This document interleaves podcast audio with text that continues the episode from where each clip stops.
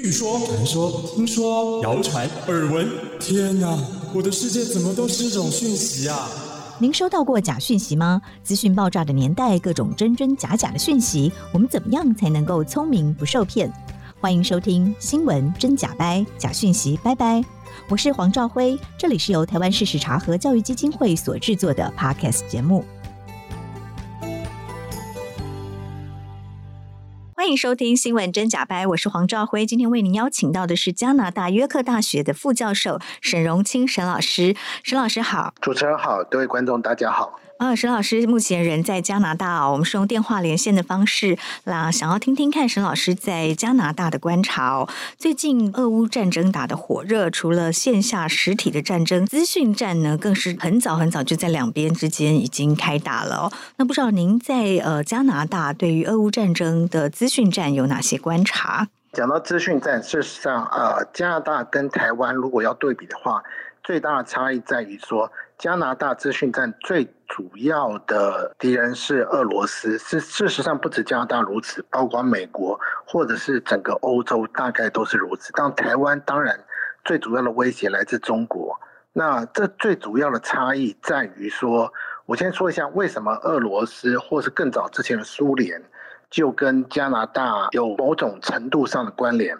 这主要的原因是因为。在二次大战快结束的时候，英国跟美国他们签了一个协议。那个协议实际上一开始是要对付希特勒的一个一个情报交换协议。后来呢，另外还有三个也是说英语的国家，分别是加拿大、纽西兰跟澳大利亚加入之后，就变成呃今天所知道的五眼联盟。那五眼联盟事实上是当时对付苏联最重要的情报机构。因为当时美国是全世界最大的组织、最大的国家，它有最多的情报以及军事能力。而英国在二战的时候，正因为它之前那个呃大英帝国的关系，它在世界上有非常多的殖民地，所以它的情报系统事实上做得非常发达。就像我们之前看到那个像《零零七》电影之所以会这么畅销，其他部分反映的是英国过去在殖民时期，在世界各地都有情报组织的一个印象的反应。那五眼联盟成立之后，它其实最重要的目标基本上就是来对付苏联，他实际上跟 KGB 是打对台的。所以在这个情况之下，加拿大在因为是五眼联盟成员关系，很早就跟苏联，也就是后来变成俄罗斯之间，在情报上一直是对立的。那不仅不仅如此，事实上，苏联解体一九八九年，苏联解体之没有一九九一年苏联解体之后呢，那变成俄罗斯之后，基本上这个双方对立的情势，事实上流传到今天了。那其中呢，俄罗斯是长期的对加拿大进行资讯战。我举个最简单的例子，比如说，呃，我们加拿大现在的副总理那个那个 Freeland，他之前在担任，他曾经担任过外交部长，也担任过财政部长，因为他本身是乌克兰裔，所以。仅仅只是因为这一点，他就受到了俄罗斯非常非常强烈的攻击，比如说指控他是呃帮纳粹洗白，还有捏造各种各种不利于他的谣言，在网络上来攻击他。不仅仅是他如此，因为加拿大本身是一个移民国家，我们有来自世界各地的移民，当然包括乌克兰移民，因此乌克兰的社区也同样的受到俄罗斯长期的资讯战的攻击。但是俄罗斯的攻击并不是随机的，并不是没有任何理由的发展。事实上，俄罗斯对于这个不管是加拿大、美国或者是欧洲的资讯战攻击，事实上是非常有步骤的。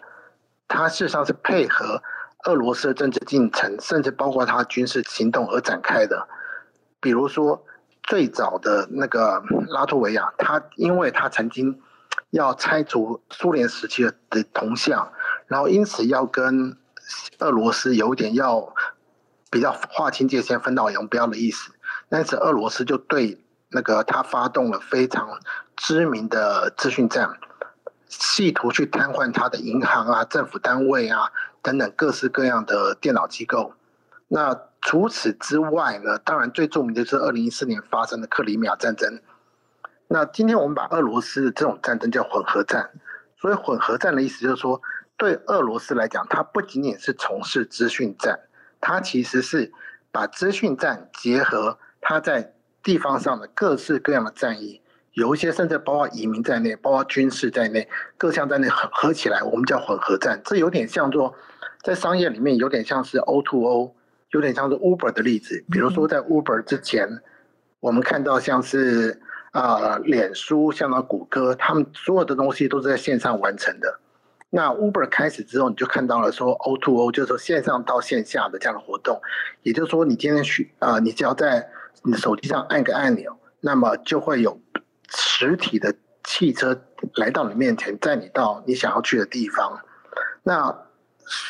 俄罗斯的混合战基本上就是这样子，所以你很难就说。把资讯战这件事情单独来看待，它事实上是俄罗斯呃对外整体战略的一部分，它会结合到军事，结合到外交，还甚至结合到我待会会说明的它的移民的这种各式各样的呃战略武器上。嗯哼，那是。所以您在加拿大的观察，其实资讯战场也延伸到加拿大哦。对，而且这个东西其实非常的明显。那比较有趣的是说，那俄罗斯它事实上，虽然当然针对乌克兰，针对要恢复大俄罗斯荣光只是一点，但俄罗斯其实它还会针对，比如说针对你的民主制度，针对你的选举，针对你的甚至是医药，甚至是疫情的这些各式各样地方，俄罗斯都会在找到时机就会发动资讯战。嗯哼，是，所以他的资讯战不只是针对乌克兰，也会试图来影响加拿大的民主制度跟疫情的阴影，是吗？对，而且这个东西不仅针对加拿大，事实上，俄罗斯对美国或对呃西欧某些国家，事实上也发动了类似的资讯战。比较出名的就是说，俄罗斯事实上他在加拿大大选的时候，他会特意的去挑出一些题目出来，比较具有争议性的题目。然后从中会试图去挑拨，然后试图去造成选民去支持某一个特定候选的印象。不过他在加拿大跟在美国比较不一样。比如说美国二零一六年大选的时候，俄罗斯介入了选举，其实大致上是比较，呃，比较多的机器人是比较支持川普的，当然有少部分去支持希拉蕊。但是俄罗斯在加拿大，他基本上是希望能够去破坏这个选举。他基本上是希望说造成这个社会的对立更强烈，然后只要有候选人提到跟俄罗斯比较不利的新闻的时候，他就会集中来攻击这个候选人。是，所以俄罗斯的这个资讯战的战场哦，其实是这个范围拉的非常的大哦。那您在加拿大已经很明显的感受得到。那您有没有一些比较印象深刻的案例呢？如果说你去到了一些呃。比较说斯拉夫的，比如说俄罗斯或者是乌克兰的一些论坛去看，你就会看到非常非常多这样讯息，而且这件事情其实是很有趣的。我我举个例子，比如说加拿大啊、有些人他们在使用推特的时候，他只要是他谈到一些，比如说他比较倾向支持乌克兰，或者是比较反对俄罗斯的时候，他会在很快，只要在一分钟之内。就会收到大量的回复，而且这些回复非常厉害、非常有意思的是说，如果你使用俄文，他就用俄文回复；你如果你使用乌克兰文，他就用乌克兰回复；要不然就会大量的转贴各式各样的新闻，然后来干扰你。那所以，因为他的那个回复的速度之快，而且有很多的讯息事实上是类似的，所以你大致上可以判断，这个应该是集体的，来自于某个组织。的机器人作为，而不是人的的直接回复。嗯哼，是。那以这次俄乌战争呢，在加拿大也可以感受得到，俄罗斯有特定的针对俄乌战争在，在呃，不管是诋毁乌克兰啦，或是合理化自己的入侵行为，这些假讯息吗？有这个非常多，不过这个东西要回溯到历史一点。原因是因为哦，加拿大本身有参与北约，所以加拿大事实上在波罗的海那个地方，因为它有军队，有跟北约是有参与的，所以跟俄罗斯本来一直就不好。那更对俄罗斯来讲，更无法令普丁忍受的是加拿大事实上训练乌克兰的军队。嗯哼，所以对这，所以从这个角度来讲，俄罗斯一直对加拿大的军方非常感冒。是，所以他会大量的去散播。跟去支持俄罗斯传统主权的关系，然后去挑拨呃乌克兰各种希望独立自主的想法。可这件事情其实比较要比较小心的事情，我待会会说明，因为在加拿大有不仅有非常大的乌克兰社区，有也有更大的俄罗斯社区，所以实际上在进行这件事情的时候，往往要十分小心，因为你一不小心就会。造成说对方相互指责，你在用种族歧视的方式，然后来进行攻击。因为我们在台湾其实也收到大量的假讯息哦，会是呃比较诋毁北约、攻击美国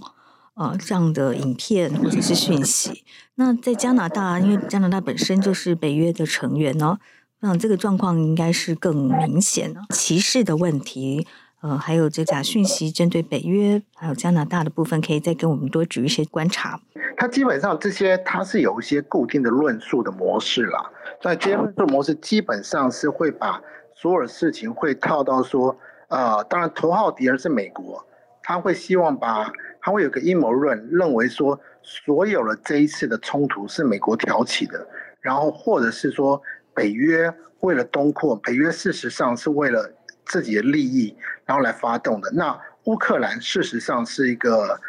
双方冲突的一个棋子，然后他们会让你相信说，实际上呢，在乌克兰，由于他对于东部两个省份的人进行种族灭绝的的运动，而且当地的新纳粹主义非常盛行，他们呃在人道上、在人权上对他们做了非常非常多的侵害。我举个最简单的例子好了，比如说他会去说，事实上呢，乌克兰已经呃把当地的犹太人加以登记了。嗯哼，就是散播假讯息了哈。嗯，对对对，那你这个东西就很就很容易让你联想到当初希特勒、嗯、他一开始也是把纳粹人先登记嘛，嗯、所以他这个讯息虽然没有明确告诉你说接下来要做什么，但是。但是它会让你跟当初希特勒作为纳粹作为产生联想，然后又会说这里面有很强烈的新纳粹主义，所以会让人非常紧张。是。那另外有，另外还有一个讯息是一个半真半假的，因为事实上乌克兰现在总统是比较亲西欧的，相对上他比较希望远离俄国，所以他实际上他是比较强调说更希望大家更讲乌克兰文而少讲俄语的。那事实上。乌克兰东部那些人，他们其实主要语言是俄语，俄语，所以他会有很多的讯息，就是说，哦，乌克兰现在怎么样去压抑俄语，或禁止俄语，或者禁止俄国文化等等，这个这东西其实有点半真半假。就是说，一方面乌克兰政府的确在提倡乌克兰语，的确有意去压抑俄语，但是这东西并没有那个它里面提到多非常强制的措施。所以这种东西都是属于半真半假的那种资讯战，嗯、对。是是。那面对这个俄罗斯这么有目的，然后有规模的这个资讯战的攻击，加拿大的人民呃被影响的程度大概是怎么样呢？就您的观察。其实比较有趣的是说，其实加拿大人相对上来讲，对某些资讯战的免疫。的程度似乎比其他国家更强一点。嗯哼，为什么？比如说，嗯，就说，比如说像这次资讯战，加拿大其实受到影响。当然，我很难去判断说，呃，比如说俄罗斯的社区里面的反应是是怎么样。这个有些，你当然可以往通往论坛上做一些大粗略判，可是没有办法很细致的去了解究竟他们是怎么想的。可是平均来讲，如果你看一般的民意，大多数人。的民意还是比较倾向于支持乌克兰的，那去比较反对普丁的进攻。也就是说，虽然呃俄罗斯在加拿大进行了这么多资讯战，可它效果我是比较怀疑它的效果，它效果相对是比较弱的。事实上，如果看稍早的，不管是疫情的资讯战或大选资讯战。也是非常离奇的。我举个最简单的例子，俄罗斯在美国最具争议就是二零一六年跟二零二零年选举的时候，尤其是二零一六年，在川普跟希拉蕊竞选的时候，被指控说有大量的各式各样的网上的攻势，然后希望能够扶持川普。当然有少部分去支持希拉蕊，但有一部分是基本上就要分化那个社会。然后究竟有多大影响，这个其实很难去明确的确定了。但是事实上。有不少人相信俄罗斯的大量的进攻是其的确对影响了美国大选。那比较有趣的是说，俄罗斯事实上当时也也是试图影响加拿大大选的，但是后来的研究发现，俄罗斯的资讯战对加拿大的大选没有任何影响，没有任何影响，没有任何影响。对，它是在统计上是完全不显著的。嗯嗯。或另外一点就是说，可这就不完全是俄罗斯，因为那个疫苗。你知道疫苗在美国有非常非常多的阴谋论，那这个东西其实不光是国家之间或者有敌意的资讯战，它其实有部分是财务的或是利润动机的。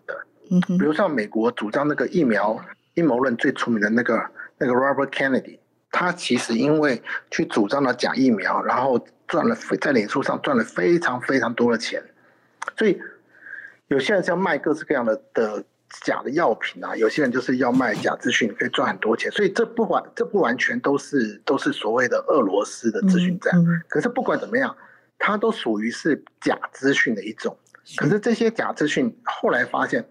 对加拿大的影响也比美国的影响小非常非常多。嗯哼，是，所以您说，呃，根据研究，不管是俄罗斯对于加拿大的选举的恶意的抹黑、混淆、撕裂，或者是对于疫情的操控上，其实效果都没有很好。那为什么呢？因为加拿大跟呃美国我们对比好了，那为什么在加拿大反而可以就是好像不被假讯息而操弄呢？人民能够比较有免疫力去对抗假讯息。第一件第一件事情就是我们发现说，你对人民的训练教育这件事情是有用的。嗯哼，我说有用的这件事情就是说，我并不是说加拿大人没有接触到假讯息，事实上没有。事实上，加拿大人使用的资讯管道、使用的社交媒体，像是脸书、像推特，基本上跟美国是没有重大差异的。电视、网络、报纸，基本上。资讯来源是非常非常接近的。那比如说，在调查中发现，至少百分之九十以上的加拿大人都接触过疫苗的假讯息以及各式各样的阴谋论。是，而且呢，只有百分之二十的加拿大人在转发的时候会去查核。比如说那个第二个有没有第二个来源啊，嗯、或者说这个东西的可信度啊，会、嗯、会会有会有些各式各样的查核，大概就百分之二十的人会这样做，有百分之六十的人基本上是从来不做任何的查核就直接转发的，嗯哼，所以他们也会转发，而且对，而且有百分之四十的人承认自己不管是无意或有意的。曾经转发过假讯息，嗯哼，是对对，所以他们其实会转发的比例也并不低啊。但为什么最后的结果上面呈现的，不管是选举或者是疫情，实际上被假讯息影响的程度却非常的低呢？就从这件事情上来讲，我想说的是说，加拿大人暴露在假讯息中，并没有比美国人更少。嗯，但是比较有趣的有趣的几点是说，第一点，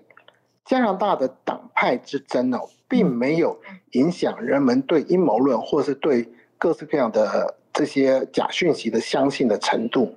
也就是说，如果你今天去看美国，在美国，因为它的两极化非常的严重，所以基本上你相信民主党的跟相信共和党的，你们会接触到完全不同的讯息。你们会在回音室里面跟类似观点的人讨论，你们没有办法去。接触到其他的讯息，所以基本上大家会、嗯、会受会在受各自党派影响。可是加拿大几乎没有党派对于加拿大人民是否相信阴谋论或相信假讯息的效果趋近于零，非常非常低。嗯哼。第二件事情，加拿大跟美国很重大差异就是说，美在美国人非常容易因为。他们长期的追踪某个政治人物，因此会受到这个政治人物的影响。嗯，在加拿大呢，并没有这样的事情发生。加拿大，即使我们的加拿大的选民去长期追踪某个他喜欢的政治人物，但是他对这些阴谋论跟假讯息，尤其是疫苗相关的，基本上也没有受到类似的影响。那这就产生比较有有趣的意思。这里面有有有几件事情比较比较值得注意的。第一件事情就是说。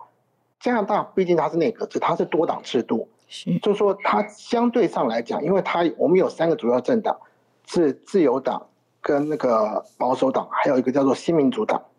因为三个政党相互相互之间的关系比较复杂，嗯嗯，所以相对而言，加拿大的政治分化的程度不像美国这么激烈，这个是比较有趣的。呃，第二点是我要说的时候，当然这个其实跟规模有关，因为加拿大毕竟只有美国四分之一，所以说如果你以制造假讯息的规模经济，或者你制造假讯息，如果是为了利益、为了效果来讲，在加拿大假讯息的你的利益或者是你的效果，大概只有美国四分之一，那加拿大相对上是比较次要的。那另外很重要的一点是是说，加拿大的中央跟地方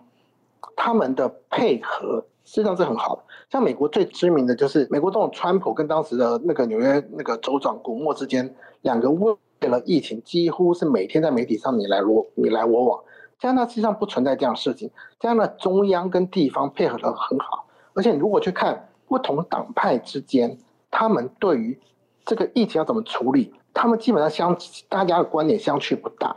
大家基本上都是遵从专家的。嗯哼，但真的造成加拿大去分裂的是什么？实际上是意识形意识形态，也就基本上你是左派，你比较会相信某一类说法；你如果你的信仰比较是右派，你会相信另一类说法。换句话说，在加拿大是意识形态的分裂才会对你的你是否相信假新闻，或者是相信阴谋论有所关联，而政党的分立对加拿大而言并不是一个主要的决定因素。嗯嗯。那另外还有一点就是，就是说，其实制度信任，我觉得这是非常重要的一件事情。因为加拿大的医疗系统相对上比美国呃更左派一点，或者是说以台湾习惯理解方式，就是说更接近台湾一点。嗯嗯。那么就更接近台湾的健保一点，而且加拿大有非常好的那个医院分级制度，就是每个人他你生病，你先看你的家庭医生，你家庭医生可能认跟你认识了十几二十年了，所以家庭医生加拿大人跟对加拿大人有非常高的信任感。所以你一旦有医疗上的问题的时候，你会先去请教家庭医生。所以家庭医生在这里扮演了资讯守门员的角色，他可以让大幅的降低这个这个资讯战。换句话，我这边想讲是说，呃，事实上你的制度设计，如果你在制度设计上能够有一个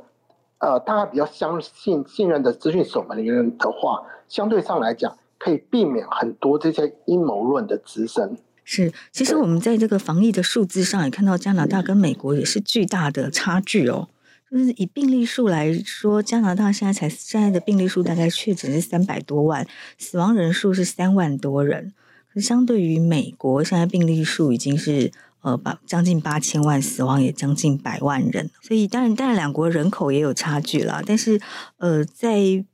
呃，加拿大的疫情的掌控上好像也比美国好很多，所以这跟这个大家信任家庭医师，然后假讯息没有肆虐的空间，也也是有相当程度的关联吗？这里面比较有意思的地方在于说，加拿大事实上对于那个怎么样去对抗假讯息这件事情，事实上是呃有做过一些努力的，就是说，实际上这件事情是在台湾做的也很好。我不知道您知不知道，就在我们在讨论世界几个比较知名的。对人民对抗假讯息的案例中，台湾也是常常被提到一个案例。但加拿大其实也有做过类似这样类似的事情，就是加拿大啊、呃、非常希望说呃，他们其实做过很多的研究，然后就发现说哪些对给人民受过的呃识别对资讯识别的方式有助于对抗阴谋论以及假讯息等等之类。他们有发展一套工具箱，然后有也有民间团体，也有社会团体，也有政府不断的在努力。然后希望让人民的自制力啊对于这个能够识别假讯息的能力好一点。那这件事情相对上来讲是比美国好一点。是是是，这个部分很有趣哦，可不可以请您多跟我们分享一点？就是他们这个对抗假讯息的工具箱是由教育单位来做统整吗？那是用什么方式来教导人民辨识假讯息？没有，第一件事情就是说加拿大是没有教育部的，嗯，就是说加拿大基本上各就是各个省自己负责自己的教育。所以加拿大是没有一个统一的什么教育，说说全国都会遵守这件事情，在加拿大是不存在。所以加拿大因为教育是极度的分权，所以你很难说有一个呃统一的教材让全加拿大采用这件事情是不在加拿大不可能发生的。那加拿大基本所以基本上，如果说真的要谈这种事情的话，在加拿大其实是由各省的教育当局来努力，然后来他们去结合了一些研究团体。比如说，他们会发现说，你给他播种，或者是说，呃，让让他有一些去知道说，呃，怎么样去辨别假讯息？你有哪些工具可以用，或者是故意给他们一些试验，给他一些训练？我们发现说，你如果对儿童，因为现在的儿童其实跟以前不一样，现在儿童是他接受资讯多样化，网络上对他来讲，这个是就他生活的一部分。你只要给他一点点相关的训练，实际上儿童在这方面他可以呃吸收学习的比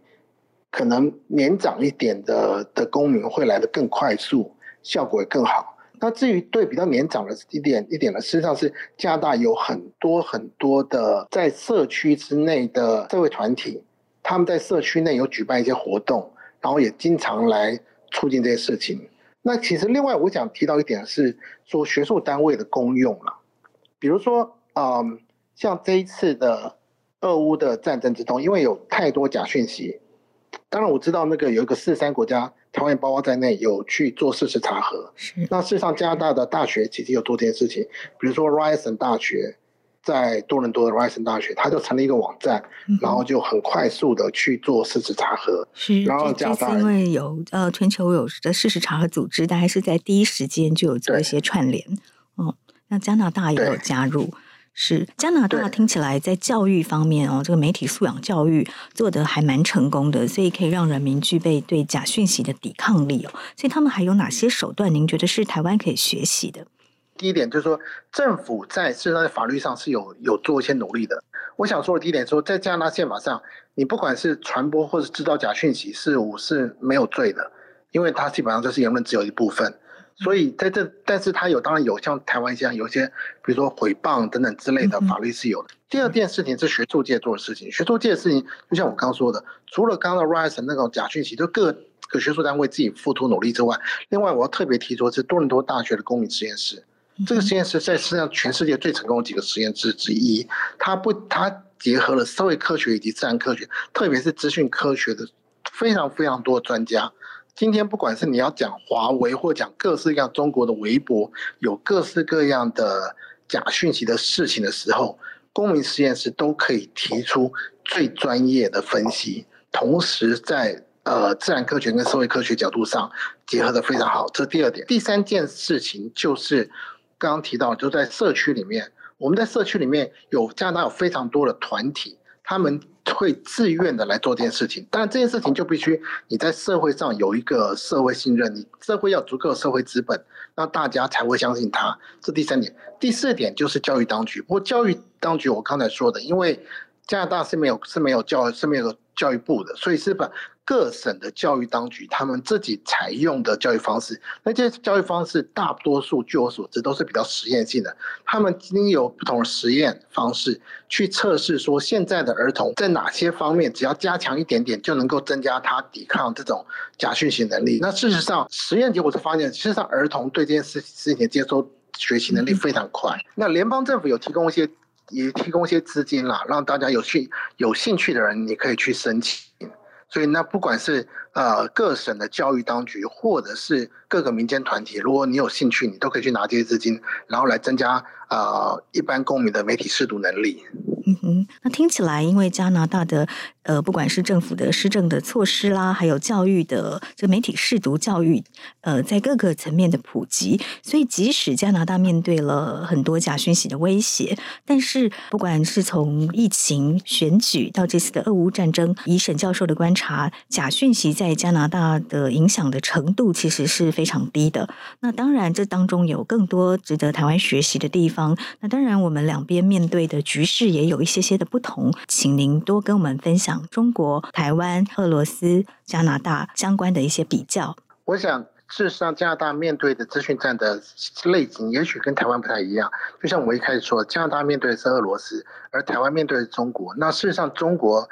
呃与俄罗斯的资讯战，虽然两方面越来越趋合，但是还是有些本质上的不同。这次很多人都注意到。中共的国营媒体事实上在帮助俄罗斯在散播许多假讯息，包括美国在乌克兰的生化实验室制造生化武器，或者是说那个乌克兰总统泽伦斯基已经逃出基辅等等。事实上，这件事情要放在一个更大的架构之下去看，因为事实上从习近平上任之后，他第一次出访俄罗斯的时候，就让人民日报跟俄罗斯的官方媒体。RT 以及俄罗斯之声这样的官方媒体签署了合作协议。嗯、在这个合作协议之下，他们就开始了互换新闻，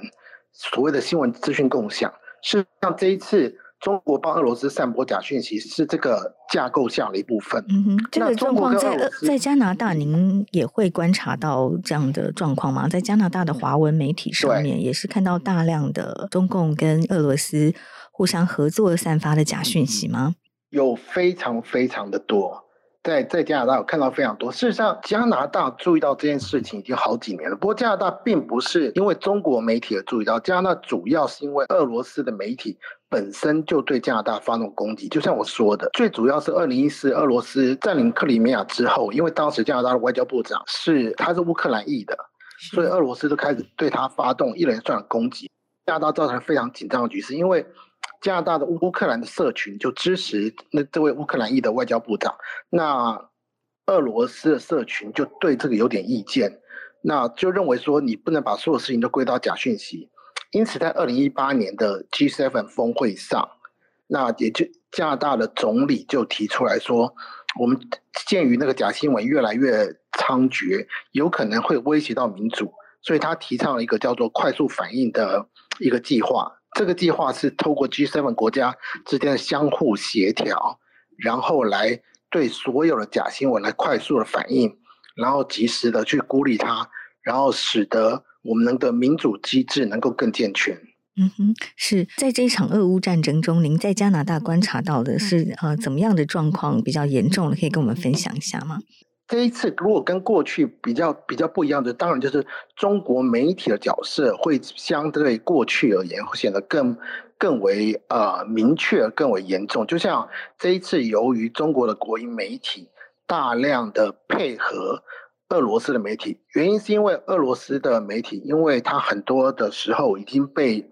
不同的管道被封锁起来了，因此很多俄罗斯的媒体它在这边的扩散的效率并没有那么好。所以，他常常必须借助中国的国营媒体来扩散。那也因此，中国的国国营媒体的假讯息，反而因为这次事件再一次搬上台面，被大家所认识到。因为你如果从海外的角度来看哦，当然我知道对台湾人而言，中国的假讯息资讯战是最严重的。可是，如果你站在全世界角度来看哦，无论是欧洲，或者是美国，或者是加拿大，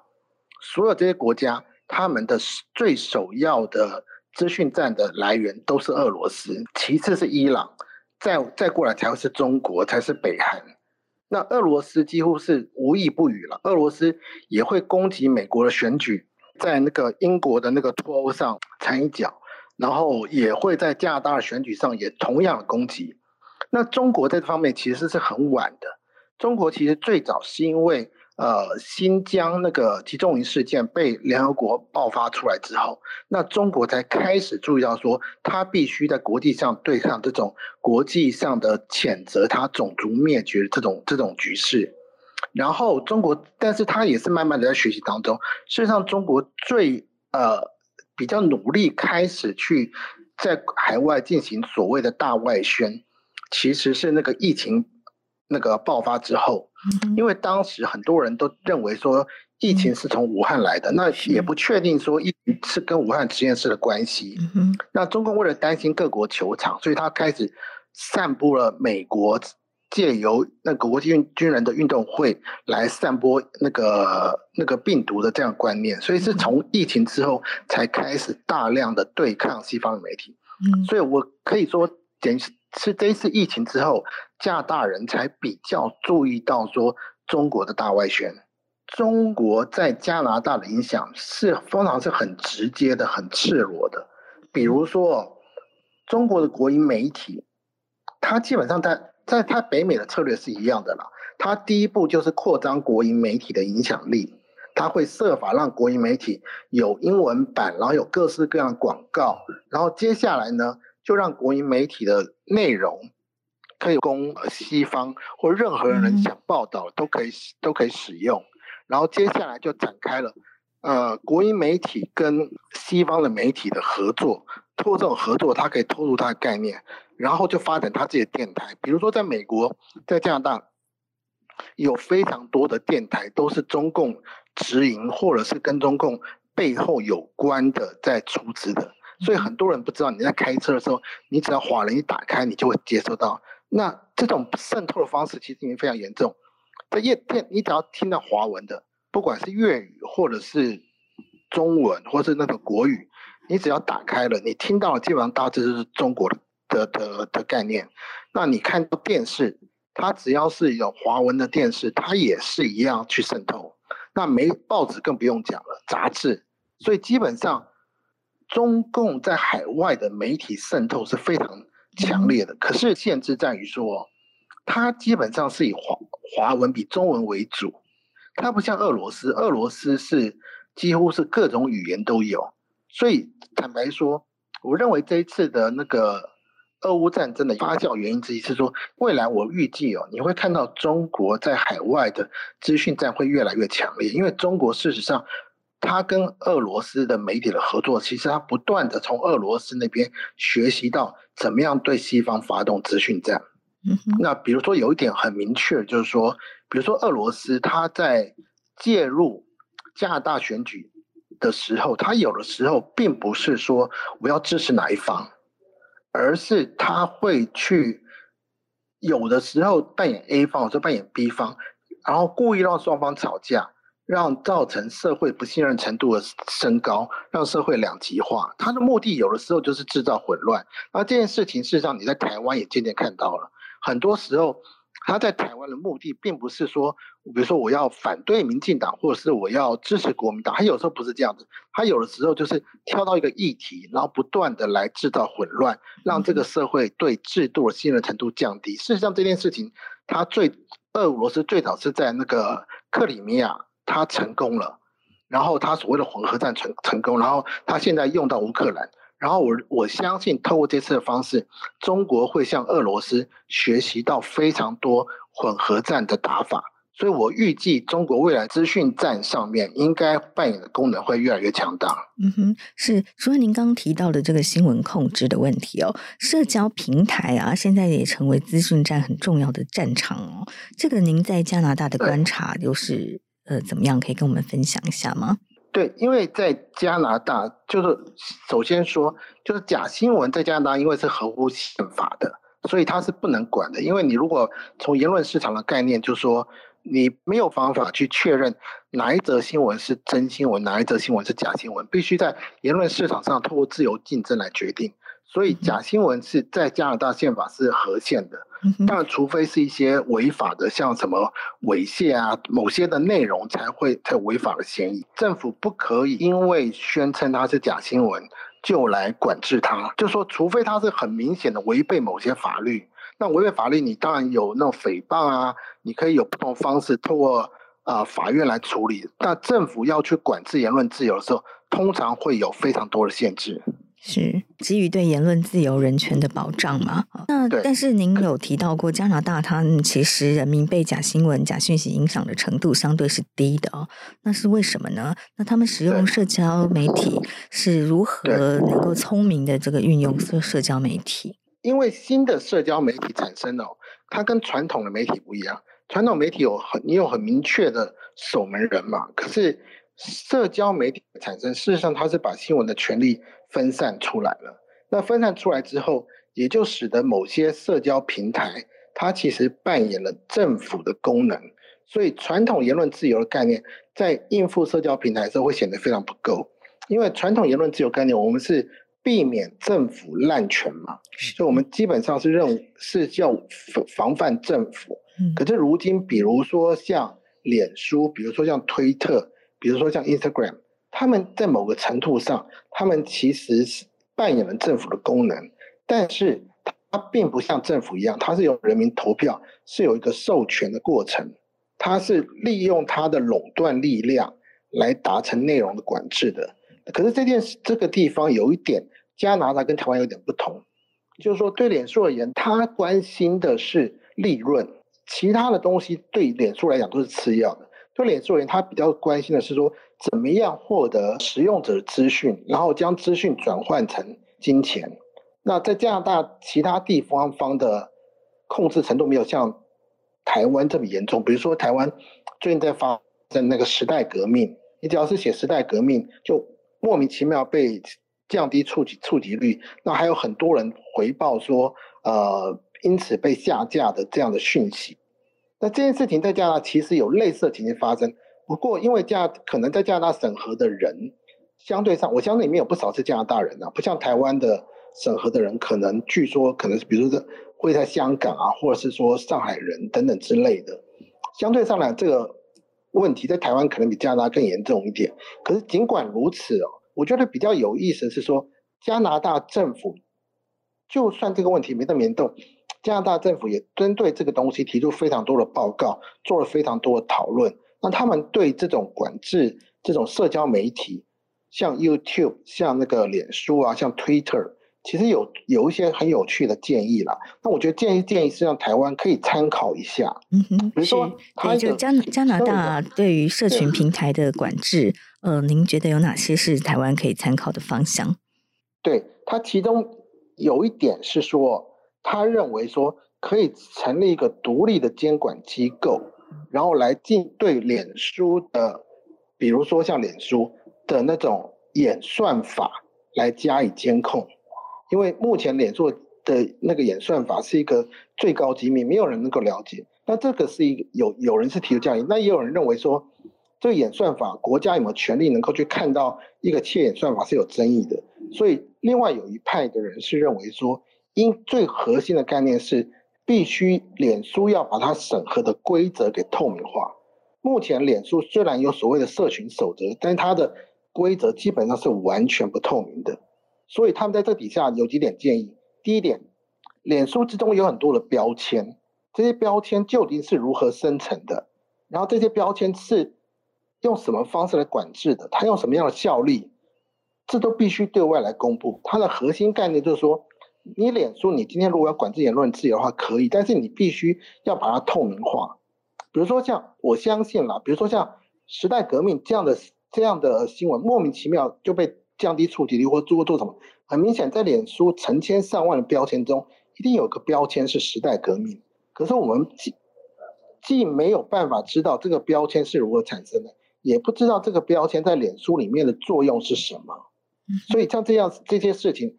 加拿大政府的建议是说，应该让脸书的这些言论审核程序透明化。第一点，比如说标签就应该透明化。第二点是必须要有一些呃能够去回馈、能够去再审核的这样的机制。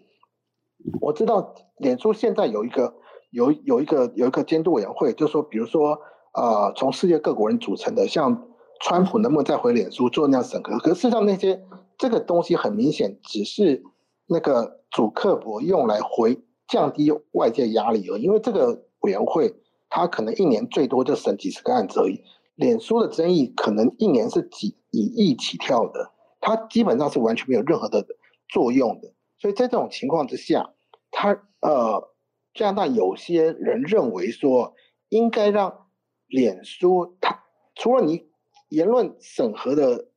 规则要透明化之外之外，如果有人不同意了，也应该有一个明确的第三方来决定说，究竟是不是被脸书的审核的人员给乱审了。那这件事情也是必须要做到的。那还有一件事情，透明化的另外一点是做付费这件事情啊，因为脸书的很大收入来源是在广告，是在有很各各式各样的付费。那其实有很多人提出了，提出说，比如说，脸书在中国是被禁的，可是中国政府透过不同管道，事实上在脸书下了多非常多广告费。那这些广告费究竟是用来做什么呢？所以希望在标签上，如果说某些讯息是因为付费的关系而改变它的触及率，或是让大家更容易看到的话，也希望这件事情至少能够标签，就是说，即使它是业配也可以，但是你至少要让读者知道它是对。对，他是业配。对，那还有一件事情是说，他认为说，因为脸书的那个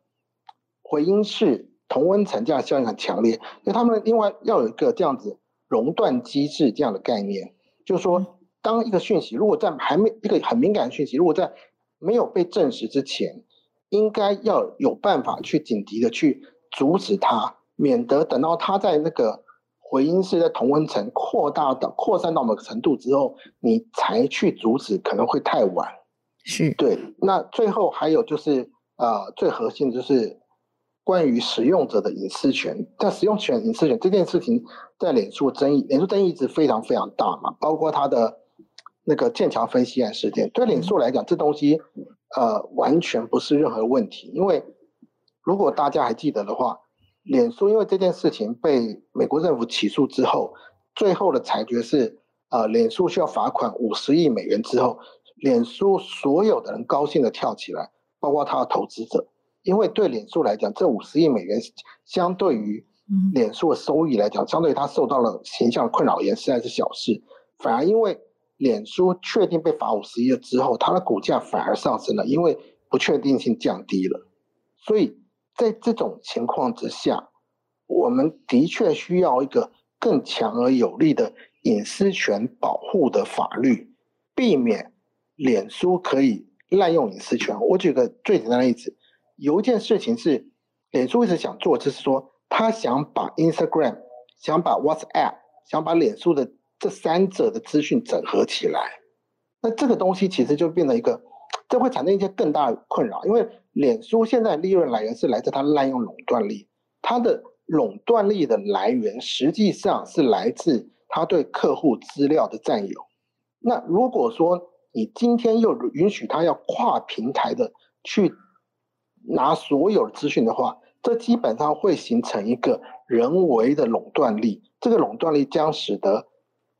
不可能有任何方式可以打破它。那事实上，最新的美国的反托拉斯的。想法是说，他比如说过去微软我们要分割，再把微软分割成几个小小公司，就像 AT&T 那样子，就分割成不同小公司。其实最新的想法是说，因为呃网络效应的关系，你把分小公司，最后也是有一家会会垄断。所以他们认为说，比较好的方式是应该让平台跟平台之间是独立的。换句话说，WhatsApp、Instagram 跟脸书应该是三个独立的公司，它不允许让资料可以分享。那这件事情，脸书事实上一直想去做这件事情。那这件事情也是加拿大的政府希望能够立法来禁止脸书做这件事情。是，所以请您总结一下哦，就从这个俄乌战争中啊，您在加拿大观察到的一些现象，是不是可以给台湾一些提醒？我觉得台湾人大概可以观察到几件事情啊。第一件事情就是说，台湾人现在可以理解到为什么对台湾人而言。中国是最主要的资讯战来源，可是，在西方人心目中，仍然是俄国，而不是中国。那最和原最主要原因在于说，俄国从事资讯战由来已久，而且他手法非常非常的创新。那么，他的资讯战对欧洲、对加拿大、对美国，几乎是铺天盖地，无所不在。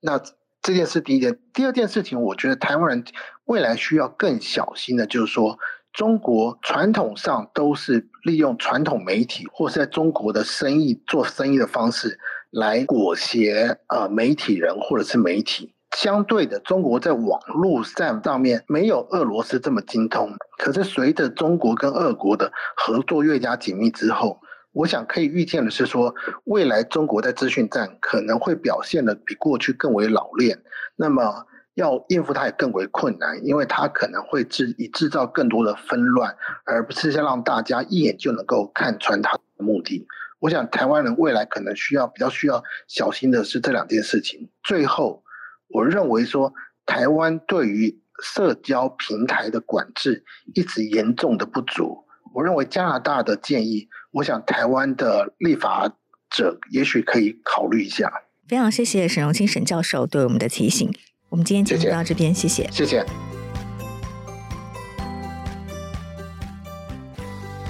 谢谢收听《新闻真假掰》，这里是由台湾事实查核教育基金会所制作的 Podcast 节目。我们将陆续邀请各行各业的朋友来畅谈媒体议题，陪您一起增强对假讯息的抵抗力，让我们都能和假讯息说拜拜。欢迎您订阅留言，告诉我们您的意见和观点。如果您喜欢这个节目，别忘了给五星好评，也帮我们多多分享哦。